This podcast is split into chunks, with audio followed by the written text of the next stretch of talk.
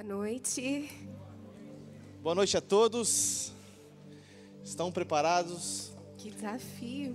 Que desafio. A nossa oração é que o Espírito Santo fale com você de uma maneira muito poderosa. Amém. Amém? Amém. Glórias a Jesus. A gente não precisa se apresentar, mas a gente já, já é da casa. Mas nós temos um assunto muito importante para falar com todos aqui. Estamos no mês da família. Então vamos lá. Meus irmãos, estamos em tempos difíceis. Eu não sei como está o seu coração hoje. Não sei se você pensa no futuro, ou se isso traz uma angústia, ou se você está confiante ou conformado. Mas eu sei que o inimigo tem feito estragos nas famílias. Muitos casamentos destruídos, muitos filhos contra pais, muitos pais contra filhos, famílias entrando em colapso. Mas o que é a igreja, senão a somatória das suas famílias? Irmãos, para você hoje atingir uma nação, você não precisa mais jogar uma bomba, como na Segunda Guerra Mundial. É só tocar na família. Para você destruturar uma nação, é só tocar na família. Porque a família é uma instituição de Deus na terra. É o alicerce que Deus criou para o homem. A família tem propósitos divinos. É por isso que nós estamos falando sobre isso hoje. Mas, infelizmente, há pessoas feridas dentro da família. Nessa sociedade pós-moderna, por exemplo, a família está sendo desgastada. Muitos homens não aprenderam a ser esposos. E, em contrapartida, muitas mulheres não estão assumindo os seus papéis de esposas, que foi dado por Deus. Mas a pergunta que fica: o que fazer para proteger as nossas famílias? O que fazer para não vermos elas se deteriorando? Como vencer os ataques satânicos contra a família de Deus? Como não deixar de ser consumido pelos esforços do mal que batem todos os dias à nossa porta? É ou não é? Meus irmãos, nós temos uma resposta para isso. E essa, essa resposta está na palavra de Deus. E nós queremos aqui hoje convidar toda a igreja. Abram suas Bíblias no primeiro livro de Samuel, capítulo 30, de verso 1 a 21. Esse texto nos mostra como o inimigo quer destruir aquilo que temos, mas também quais são as nossas atitudes com as quais podemos defender as nossas famílias. Vamos abrir a Bíblia, primeiro livro de Samuel, capítulo 30, de verso 1 em diante. Quem achou, já diz um dá um glória a Deus aqui. Amém. Tá fraco isso. Vamos dar um glória a Deus aí? Amém. Quem está empolgado pelo que Deus vai fazer hoje? Glórias a Jesus. Vamos ler o texto. O texto diz assim: Quando Davi e os que seguiam chegaram a Ziclag, três dias depois, os amalequitas haviam atacado Negueb e ferindo e incendiando Ziclag. E haviam levado presas as mulheres e todos os que estavam nela, do mais jovem ao mais idoso, mas não mataram ninguém, apenas os levaram consigo e seguiram o seu caminho. Mas quando Davi e os que seguiam chegaram à cidade, ela estava queimada, e suas mulheres, seus filhos, suas filhas haviam sido levados presos.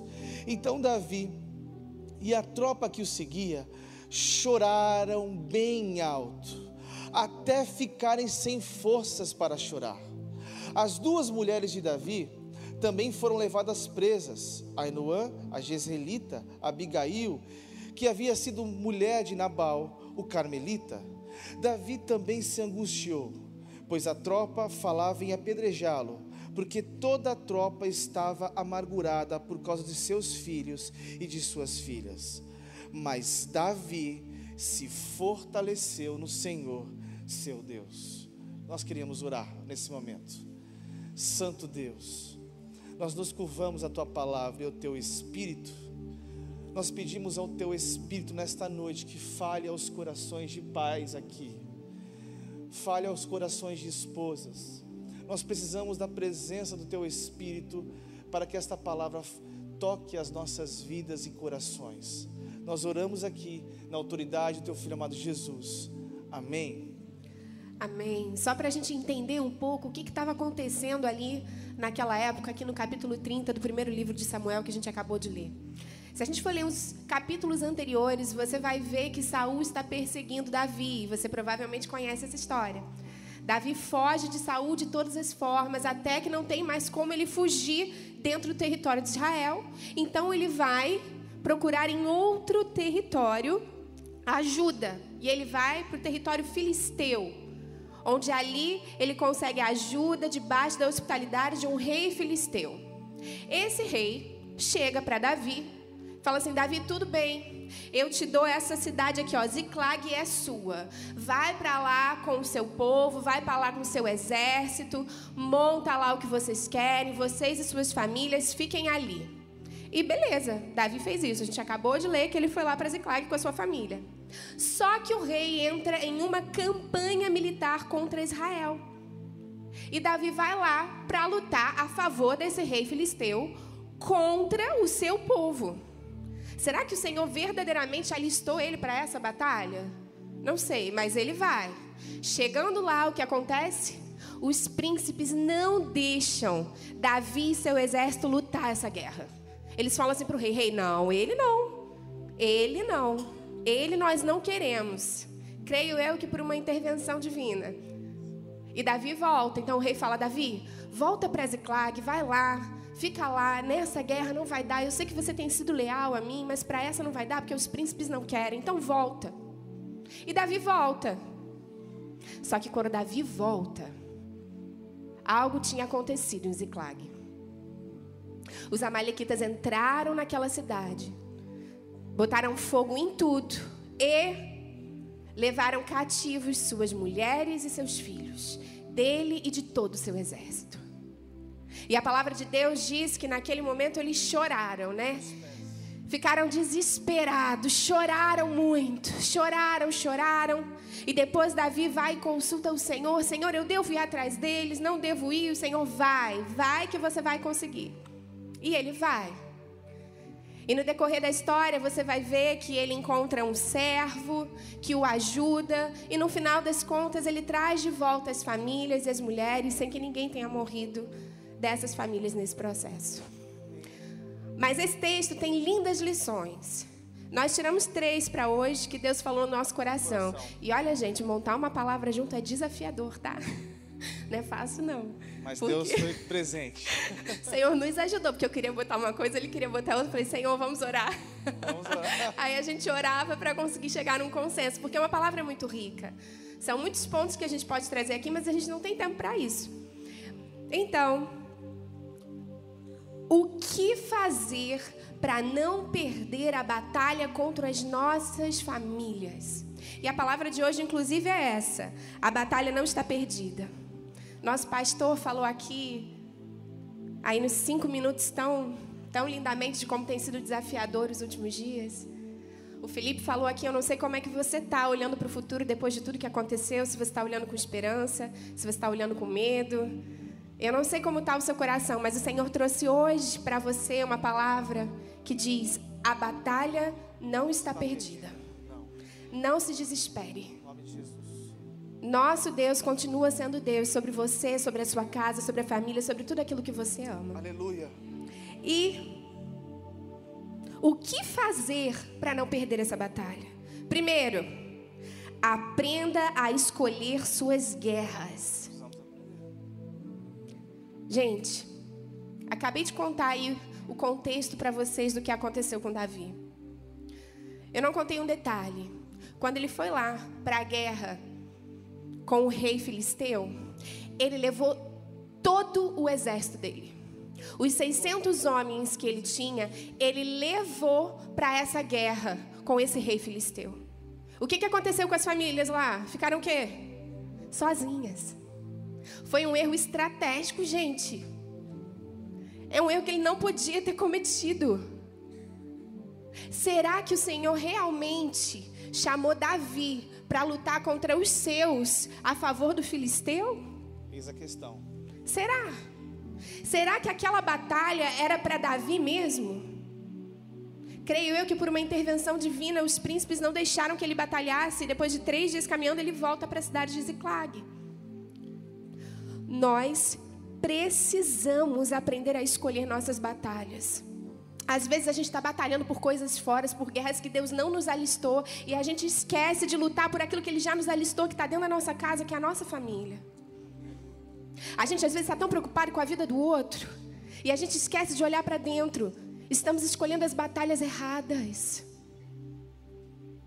Estamos escolhendo as batalhas erradas.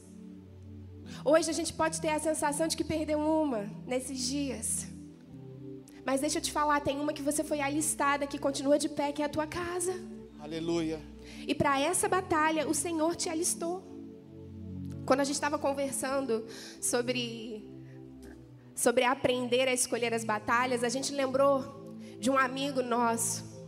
Pensa num servo, gente. Um homem que, que serve com excelência, né, amor? Um homem que, assim, tudo que você pede, ele faz, ele faz bem feito, ele faz de coração. Ele se envolve em tudo que pode. É uma bênção. Prega muito bem, discipula muito bem. Mas. Ele não consegue impulsionar sua própria esposa para estar na igreja, seus filhos para amarem a igreja. Ele consegue dar para todo mundo o que ele tem de melhor, mas deixa a própria casa desabastecida de cuidado, de amor, de carinho. Ele entra em guerras que são de outras pessoas, como um homem fiel, cheio de fé, mas não entra no da própria casa. Quantas vezes nós somos os melhores para o de fora e para os de dentro a gente está cansado demais cansaram demais de lutar. A gente precisa lutar pela nossa família. A gente precisa se posicionar lá em casa. Há alguns anos já a gente tem a consciência de que a gente vive uma guerra constante contra o nosso lar. Isso é uma coisa que está na nossa consciência. A gente já está posicionado porque a gente entende que o mundo quer doutrinar os nossos filhos. O mundo quer educá-lo. Eu sei disso. O mundo quer destruir o meu casamento. E isso é muito consciente em nós e é importante, porque quando a gente toma consciência de que é uma guerra, a gente começa a se posicionar nas pequenas coisas. A gente às vezes se posiciona quando dá tempo, ou quando deu algum problema dentro de casa, né? Mas não é para isso que Deus nos chama. Não é quando sobra tempo, não é quando a gente vê algo errado nos filhos, não é depois que eles crescem. A batalha é diária, todos os dias nós decidimos colocar sementinhas no coração dos nossos filhos e no nosso casamento, para que a gente colha bons frutos disso. Todos os dias. A gente decidiu assumir as rédeas do, da educação dos nossos filhos. O que é assumir as rédeas da educação dos nossos filhos? Gente, os nossos filhos ficam de quatro a sete horas por dia, sete horas por dia dentro de uma escola. Se o pouco tempo que eles têm com a gente nós não formos intencionais, nós vamos perdê-los. Nós vamos perdê-los. E como ser intencional? Entendendo que você está numa batalha, escolhendo que é essa que você tem que lutar. Eu lembro que teve um dia que a pastora Camila é muito amiga nossa, tá sempre com os nossos filhos, e teve um dia que a garganta dela estava inflamada. Aí, tô te expondo, viu, pastora Camila? A garganta dela estava muito inflamada e ela me mandou uma foto. Mandou uma foto da garganta e tava já com pus, aquela coisa horrorosa, né? E eu fui olhar e falei, nossa, Camila, tá horrível isso. Esse é um dos pontos que o Felipe falou assim, amor, não fala pus, né? Esse é o desafio de pregar juntos, viu, gente? Amor, saiu, desculpa. Mas a garganta dela tava horrível. Tô expondo você, tô expondo Camila, tá ótimo. Daqui a pouco me tirou o microfone. Mas, gente, eu estava olhando aquela foto e o Davi veio pro meu lado. Aí Davi olhou e falou: Mamãe, o que, que é isso? Eu falei: Filho, é a garganta da tia Cacá, porque eles chamam ela assim. É a garganta da tia Cacá, ela tá dodói. A gente tem que orar por ela, né? Aí ele é verdade, mamãe. Aí eu sei que ele saiu correndo, que ele foi pro banheiro, que estava com dor de barriga e queria ir ao banheiro. E ele vai sozinho, ele só me chama no final para limpar, né? Normal, ele tem quatro anos. Só que ele estava demorando demais. Tá bom, tô falando muito, né? Já vou acabar. Só que ele estava demorando demais. Aí eu passei assim na frente do banheiro, porque ele fecha a porta. Eu passei na frente do banheiro e ele estava assim: cura Jesus, cura Jesus. Em nome de Jesus. Aí eu abri e falei assim: Oi, filho, o que, que você está fazendo? Ele, mamãe, eu estou orando pela garganta da tia Cacá. Eu falei, ai, amém, filho, que bom. Glória a Deus. Terminamos o processo, saímos e assim ficou. Passou o tempo, Camila estava já sendo medicada. Aí ela me mandou uma outra foto, já três dias depois. Aí eu fui mostrar para ele, falei, filho, olha só, a garganta da, da tia Cacá melhorou. Aí ele, não falei, mamãe, fui eu que orei. O que, que eu podia ter feito? Eu podia ter rido e falado, ai, que fofura. Não. Eu olhei para ele e falei: Foi isso mesmo, meu filho, foi a sua fé. Aleluia. Foi a sua fé em Jesus. Que bom que você orou, porque ela foi curada pela sua oração. Vocês entendem que a gente precisa se posicionar no dia a dia, não é quando algo der errado. Todos os dias plantar uma sementinha. Felipe pode falar melhor sobre o tempo que você tem com, com Davi de discipulado? Isso é muito importante porque no tempo de discipulado com os filhos, a gente ali exerce o amor, a gente gera pertencimento, aceitação no coração dele. E é muito importante, pais, mães, nós sabemos o tempo desafiador de cada um de vocês. Eu não estou falando para você deixar de trabalhar, deixar de fazer as coisas que você tem que fazer, mas nós precisamos escolher as guerras certas.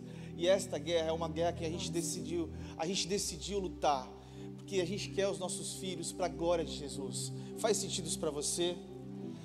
Homens e mulheres têm abandonado seus postos, sua casa, para batalhar coisas que Deus não chamou para batalhar. Estão preocupados às vezes por servir amigos, amigas, antes da sua própria casa. Nós precisamos colocar em primeiro lugar aquilo que realmente importa, aquilo que o Senhor chamou você. Enquanto isso, pode ser que Satanás esteja entrando na sua família em pequenos detalhes. Repare quando Satanás entra na família, muitas vezes ele não entra fazendo uma, uma, um rombo muito grande, mas ele entra pelas pequenas brechas. Talvez seja um vídeo que você não esteja vendo, que ele está vendo. Talvez seja um coleguinha falando uma, uma fala. Fique atento, esteja atento aos detalhes. Ei, nós somos mordomos, a família Deus deu para a gente, para a gente cuidar, para a gente estar junto. E eu tenho certeza que através desse momento aqui hoje você vai se sentir tocado para que você escolha as guerras certas. As guerras certas. E tem uma palavra de Deus que eu gosto muito, que está no primeiro livro de Timóteo, capítulo 5, verso 8, que diz assim: Mas se alguém não tem cuidado com os seus, e principalmente dos da sua família, o texto diz assim, muito claro: negou a fé, é pior do que o infiel negou a fé. Meus irmãos, Satanás quer fazer da nossa família cativeiros. Ele quer gerar cativeiros na sua família. E quais são eles? Talvez seja o cativeiro da pornografia, talvez seja o cativeiro da omissão, talvez seja o cativeiro, meus irmãos, da forma que você trata a sua família, de uma rebelião, de uma ira dentro da sua casa. Ei, lute, lute até o fim. Isso nos leva à segunda lição que esse texto nos dá. Aprenda a chorar. Uau. Você vai ver que no versículo 4, a palavra de Deus diz que Davi e aquele exército chorou alto. Compulsivamente. Eles choraram muito. Eles choraram a ponto de perder as forças. Imagina a cena, gente, aqueles 600 homens homens improváveis, porque você conhece a história do exército de Davi, homens valentes, violentos, chorando copiosamente por suas famílias que foram levadas.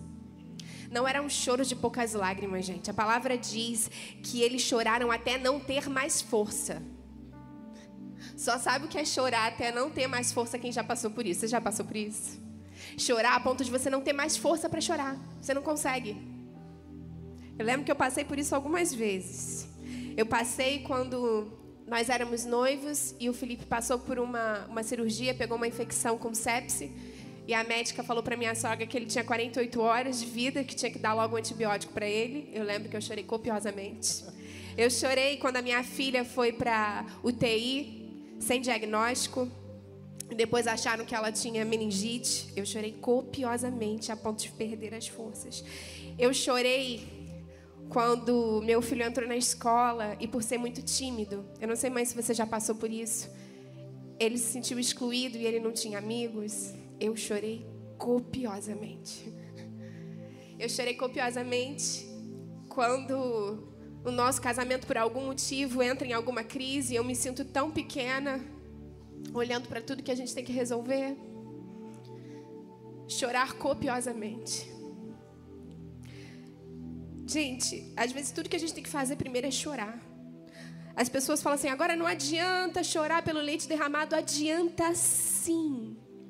Adianta sim. Deixa eu te falar: chorar é bíblico. Chorar é terapêutico. Chorar quebra coração duro. O barro só se torna maleável se você colocar água nele. Chorar é necessário. Chorar nos torna maleáveis. Chorar faz a gente engolir o nosso orgulho e a nossa prepotência. Chorar faz limpar os nossos olhos para a gente ver melhor a guerra que a gente está lutando. E o principal, o choro nos traz para perto de Deus.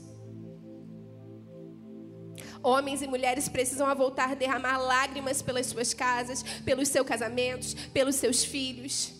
Eu vejo nos atendimentos que a gente faz de casal, as orações do cônjuge são por justiça. Senhor, pesa a mão. E pouquíssimas lágrimas. Chorar é necessário. Esses homens aqui choraram até perder a força. Homens valentes. Precisamos voltar a chorar pela nossa casa. Voltar a chorar pelo nosso marido que a gente não concorda, pela nossa esposa que às vezes é chata, precisa chorar. Precisa sentir dor. Porque o choro te trata. Trata o seu coração, quebra, te torna maleável nas mãos do Senhor. Nós não somos vasos na mão do olheiro, então deixa o choro vir, que você vai ficar mais maleável na mão dele. Davi pranteou pelo seu filho com Batseba, Ana chorou por um filho, Maria chorou por Lázaro, Jesus chorou por Jerusalém, Maria chorou por Jesus. A gente não pode perder a capacidade de chorar pela nossa família. Chorar é necessário. Chore quantas vezes forem necessárias. Chore mesmo. Não tem problema. Pelo contrário, é importantíssimo você passar por isso. A gente não pode lutar pela nossa família com os olhos limpos, sem lágrima nenhuma. O choro, ele abre a porta para o arrependimento. Nós, pais, mães, não podemos ser omissos. Não podemos lutar pela nossa família sem antes ter os olhos cheios de lágrimas. Tem pais conformados com as ideologias de gênero entrando nas escolas. Precisamos lutar contra isso sim. Ei, a sua omissão pode custar caro. Ensine seu filho a palavra. Chore pela sua família, chore pelos seus filhos, chore pela sua nação.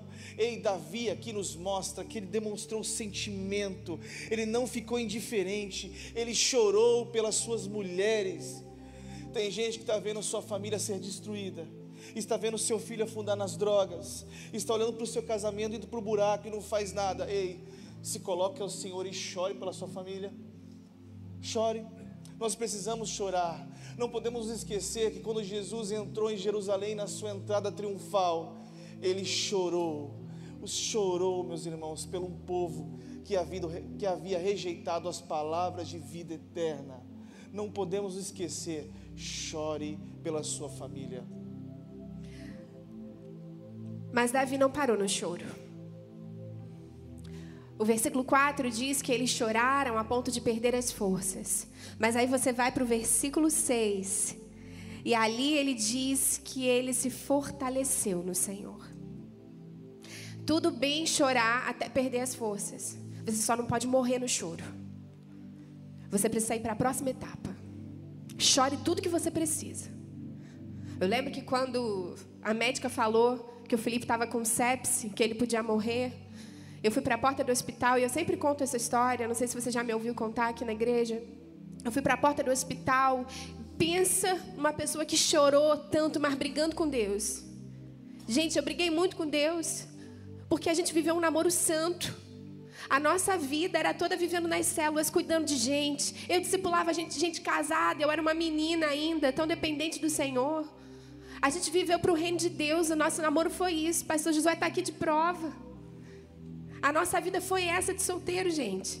Você vai procurar foto nossa solteiro sozinho? Não tinha. Tinha um bando com a gente atrás das células, supervisores, está todo mundo junto.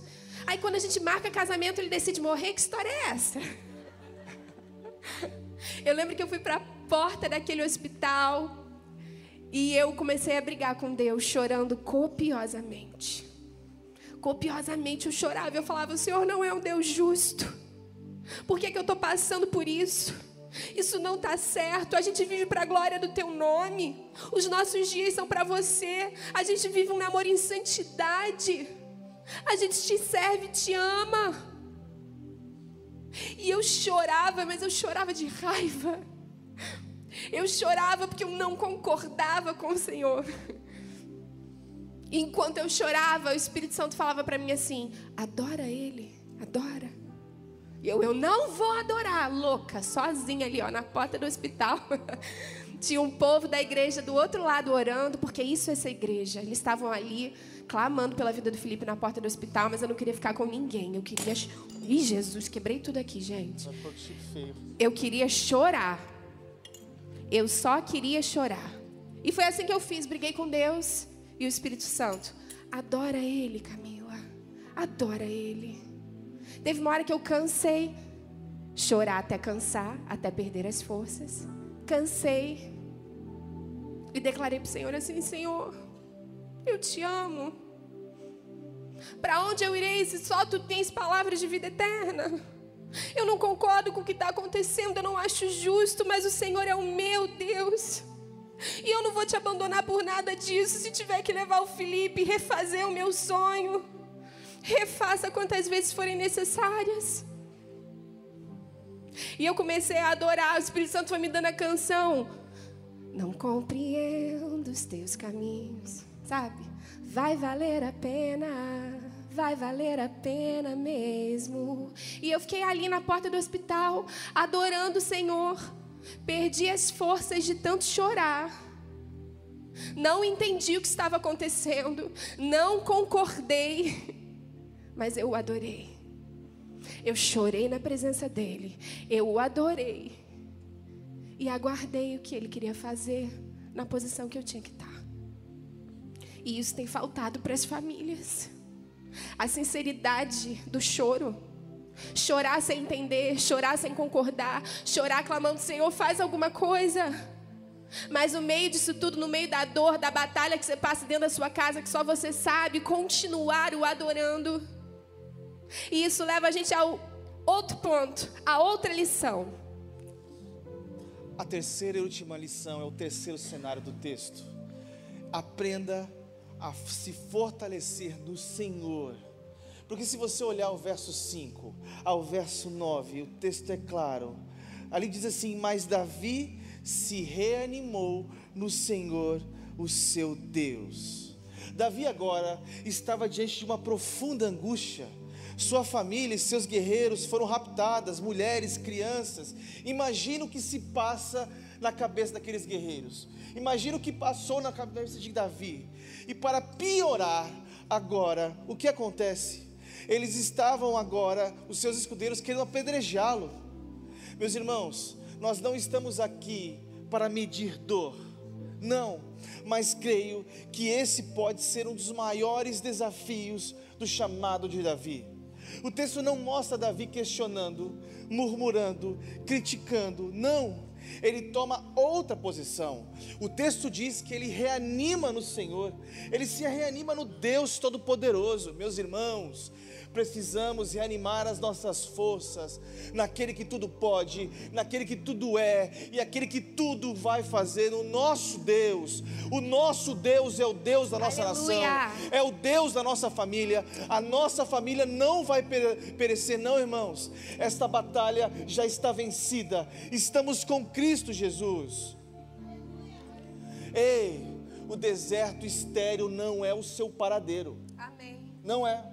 Não fomos, não fomos chamados para estar no deserto, meus irmãos. Não isso. Nós passamos pelo deserto, mas lá não é a nossa rota final. É pedagógico. Estamos com Cristo e vamos vencer. Eu não sei os seus problemas, quais são as suas dores, quais são os seus anseios, qual é a sua causa, mas eu creio num Deus que diz: Eu sou o pão da vida. Aquele que diz: Eu sou a luz do mundo, eu sou a porta. Quando você não vê mais fim, quando você não vê nada se abrindo, ele diz: Eu sou a porta, porque Jesus, nós cremos num Deus que pode todas as coisas. Meus irmãos, sabe o que me chama a atenção? Da fé dos muçulmanos. Meus irmãos, eles se colocam como bomba para matar um país, entendendo que no reino eles terão sei quantas mil mulheres virgens à sua espera. Nós cremos no Deus que fez os céus e a terra, um Deus que vai restaurar nossa nação, é um Deus que vai restaurar nossa família. Coloque a sua família hoje aos pés do Senhor. Eu e, e, e a pastora Camila estamos fazendo um estudo sobre as mulheres na história do cristianismo. E teve uma mulher específica, gente, que chamou tanto a minha atenção, que se chama Mônica. Talvez você nunca ouviu falar dela, mas com certeza você já ouviu falar do filho dela. O filho dela é o Agostinho de Hipona, grande teólogo, conhecidíssimo. Essa mulher, gente, é uma mulher que casou com um cara muito rude, um homem mau. E essa mulher teve muitos problemas com Agostinho. Agostinho deu muito trabalho para ela, porque ela é uma mulher cheia de fé, católica e seu filho não. Essa mulher orou 33 anos pela conversão do seu filho. Uau. E antes de morrer, ela pôde ver, bem antes, seu filho se converter e também o seu marido se converter e pedir pelo batismo. 33 anos. Você vai ver no livro Confissões de Agostinho que ele faz muitas referências à sua mãe. Ele fala assim: a minha mãe que clamava noite e dia pela minha conversão. A minha mãe que chorava aos pés do Senhor noite e dia pela minha conversão. 33 anos. Olha o que ela colheu, gente. Ela não colheu só um filho convertido que amava o Senhor, que já é muito. Ela colheu um grande teólogo onde a gente bebe das fontes dele até hoje. Porque ela não desistiu. Ela se fortalecia no Senhor e ela continuava a orar e continuava a clamar. 33 anos. A gente às vezes desiste na primeira pedrinha. Ah, vou desistir desse garoto, vou desistir desse casamento. Não desista. Não desista. Há algo poderoso que você vai colher se você permanecer, se você se fortalecer no Senhor. Se fortaleça. Estou ficando longe da água. Não desista. Glória a Deus. Homens e mulheres espirituais buscam socorro de Deus. Nesse tempo não se pode deixar a amargura tomar conta da sua alma. O problema é que muitas vezes procuramos culpados pelos acontecimentos da nossa família. Você precisa, pai, mãe, restaurar o altar da, da oração da sua casa, que muitas vezes pode estar em ruínas. Ei, talvez você possa se sentir injustiçado, criticado, humilhado. Se reanime no Senhor, busque forças no Senhor. Mas Davi, ele faz uma, uma oração simples, objetiva, mas bem fundamentada. Ele pede ao Senhor, ele recorre ao Senhor. Ele não faz uma oração longa, ele se reanima em Deus, ele ora a Deus. Precisamos fazer como, como Davi, construir nossas famílias, conduzir as nossas famílias ao altar de oração. Tem uma frase que eu gosto muito de Leonard, Ravenhill que ele diz assim: todo declínio espiritual começa com a negligência da oração. Pais, mães, deem as mãos nas suas casas e comece a orar pelos seus filhos, pela sua família, pelo seu relacionamento você vai ver a mão de Deus estar sobre vocês. Porque a nossa luta não é contra a carne, não é contra, contra o sangue, mas sim contra os principados e potestades nas regiões do mal. Meus irmãos, precisamos entender isso. A oração de Davi revelou maturidade, com certeza. Mas reparem que ele não parou na oração. Ele agiu. Ele foi atrás, né? Então, ele chorou, mas ele não parou no choro. Ele orou, ele não parou na oração, ele agiu, ele foi atrás. Ele pediu direção ao Senhor em oração. Eu devo ir, eu vou conseguir o Senhor o direcionou e ele foi. O que eu acho interessante é que no versículo 11, eles vão mostrar que aparece um egípcio no caminho. E esse egípcio, ele tinha sido servo de uma malequita.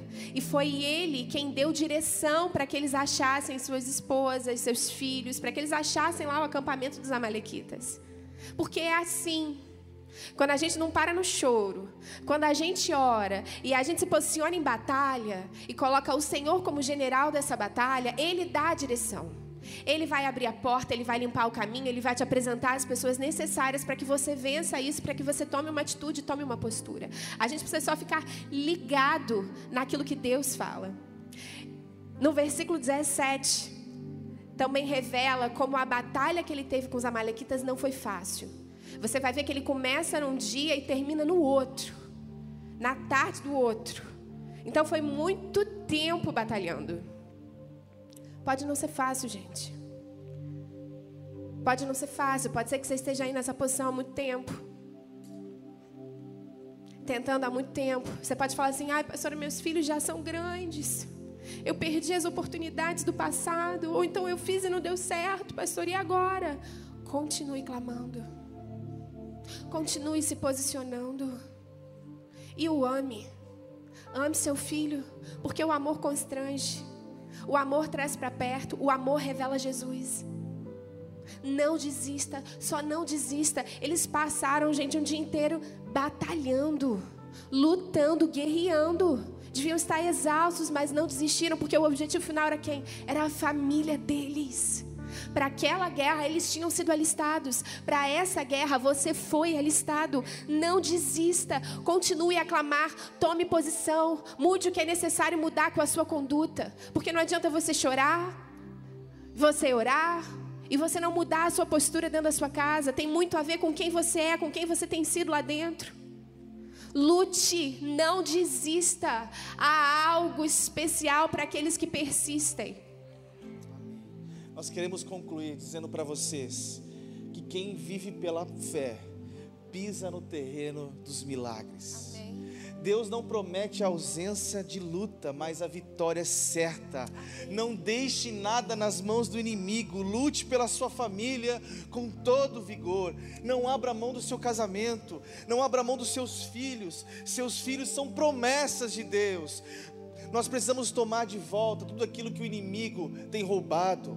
O inimigo não cederá se não houver batalha. Talvez a nossa batalha possa durar um dia, semanas, meses, anos. Ei, a vitória é certa. O deserto pode ser pedagógico, mas nada é impossível para Deus. A nossa vida, ela não está solta ao léu. O nosso Senhor não dorme, ele está olhando para você, ele sabe do que você está passando, ele sabe das calúnias que estão sendo feitas contra você.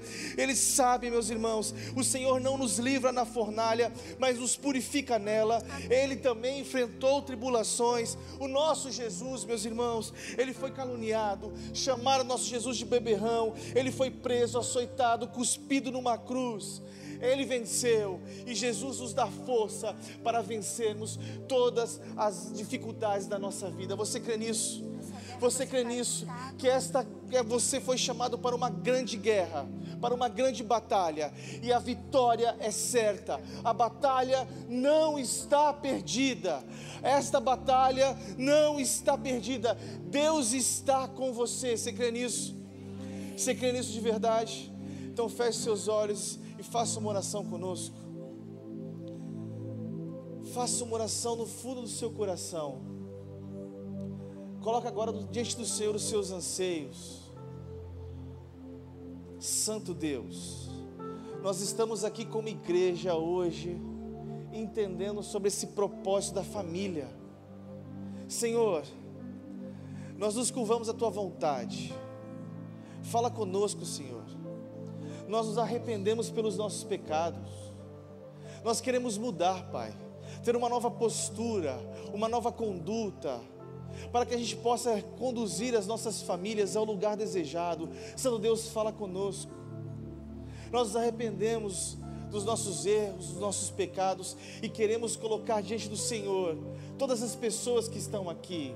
Senhor, entra na nossa casa, entra na nossa família, faz morada em nós. Nós oramos na autoridade do teu filho amado Jesus. Amém.